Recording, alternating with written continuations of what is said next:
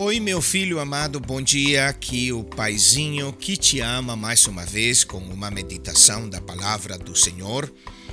E hoje eu quero meditar contigo no primeiro e segundo versículo da Bíblia, Gênesis capítulo 1, versículos 1 e 2. A Bíblia diz: No princípio criou Deus os céus e a terra, e a terra estava desordenada e vazia. Há muitas opiniões a respeito desta palavra desordenada. Alguns teólogos dizem que isto foi, foi causado por Satanás e tal, mas não, na verdade estava sem forma, estava ainda assim a ordem divina como um pedaço de barro, um pedaço de barro que não tem forma nenhuma, mas que vem um olheiro ou alfareiro, como se fala em espanhol, você deve lembrar trabalho do tio McGill, vem um olheiro, toma aquele barro e dá a forma, o desenho que ele quer, que ele já tem em mente. Mas enquanto não está nas mãos do olheiro, não tem forma, eu diria até que não tem valor, não tem utilidade nenhuma.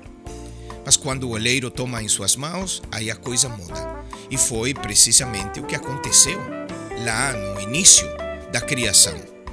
Deus tomou aquilo que tinha feito e começou a fazer separação de elementos. Deus separou as águas da terra seca, Deus separou as trevas da luz, e assim foi surgindo este mundo como nós conhecemos hoje. Né? Mundo maravilhoso, cheio de oportunidades, belezas, matizes, cores, enfim, mundo perfeito. Por quê? Porque Deus agiu. Mas antes dele começar a trabalhar, o que era? Vazio, desordem, trevas. Meu filho, assim exatamente é a nossa vida se Deus não está agindo. Não é nem sequer uma questão de da gente pecar, da gente fazer isso e aquilo, mas é simplesmente a gente se afastar de Deus e começam as trevas, o desordem, o vazio invadir a nossa vida. Se nós não nos enchermos da presença de Deus, o resultado é vazio, não tem outro. Igualmente vem o desordem da nossa vida, desordem emocional, desordem moral, espiritual, vem o desordem porque as trevas é como se fosse algo natural. Elas somente fogem quando a luz se manifesta. Como definem as trevas, né? Ausência de luz, exatamente isso. A ausência de Deus na nossa vida, o resultado é vazio. O resultado é desordem. Somente Deus agindo e fazendo o mesmo que ele fez na criação, que fez separação separação de coisas que vêm só para estragar a nossa vida, para nos desviar do propósito de Deus, separação daquelas coisas que Satanás coloca na nossa vida para nos roubar o gozo, a paz, para nos roubar o nosso destino, os nossos sonhos. Quando Deus age na nossa vida, aí a coisa muda.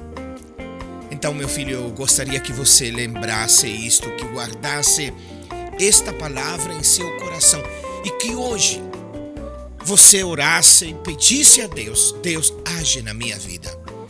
Senhor, faça a separação que tenha que fazer. Coloca a ordem na minha vida. Tira o caos da minha vida, enche a minha vida, tira o vazio da minha vida, Pai. Que tu faças hoje, meu filho, esta oração.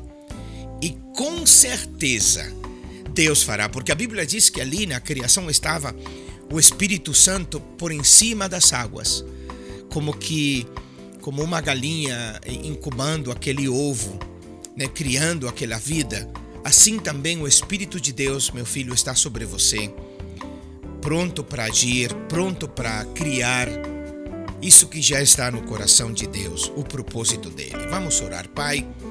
Eu quero te apresentar o meu filho Natan nesse dia e te pedir em nome de Jesus que tu venhas agir na vida de Natan. Senhor, age fazendo ordem, trazendo o Senhor luz, enchendo o coração dele que ele não tenha necessidade de buscar em lugar nenhum como encher o vazio da sua alma. Te peço, Pai, neste dia que venhas a preencher o coração de Natan com a tua presença e que venha, Senhor, a fazer a criação do teu propósito na vida dele, colocando tudo em ordem e no seu lugar devido. Eu te peço em nome de Jesus. Amém. Meu filho, eu te amo. Um beijo no coração.